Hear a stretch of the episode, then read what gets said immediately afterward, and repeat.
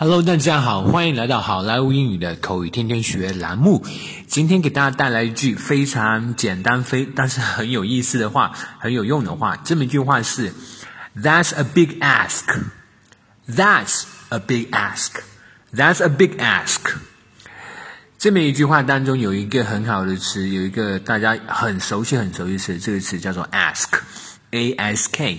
一般大家看这个词都是那个。做动词来用，其实它也可以做名词，而且是可数名词。在这里，That's a big ask，这么一句话当中就用到了。那中文意思，那真是一个难以满足的要求，那真是难以满足啊！That's a big ask。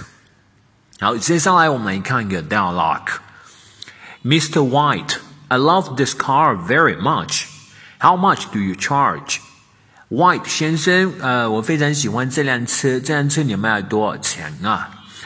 Well, you can see this car is in perfect condition, so I'll see, I'll say thirty grand. 嗯，你可以看得出来这辆车性能还好，所以我要卖三万块。Oh, that's a big ask. With that kind of money, I can buy a new car. What do you say? 哦，那真是有点难以满足了呀！有了那笔钱，我都可以买辆新车了，你说呢？That's true, but you can never buy a new car with quality and conditions equal to this one, even though it's pre-owned. 是呀，但是你绝对买不了、买不到一辆质量和性能都和这辆车一样的新车，尽管来说这只是一辆二手车。 Mr. White, I love this car very much. How much do you charge? Well, you can see this car is in perfect conditions. So I'll say 30 grand. Oh, that's a big ask. With that kind of money, you can buy, I can buy a new car. What do you say?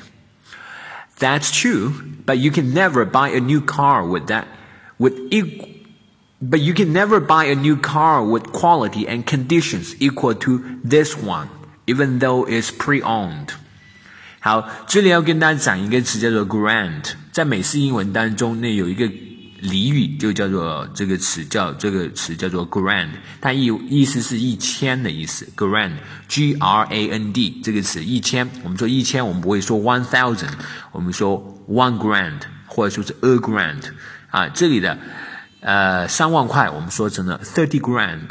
好，All right, folks, that's all for today。更多地道英语学习资源，欢迎锁定，欢迎关注微信公众号“好莱坞英语”。我是你们的主播 Vic，我们明天再见，拜拜。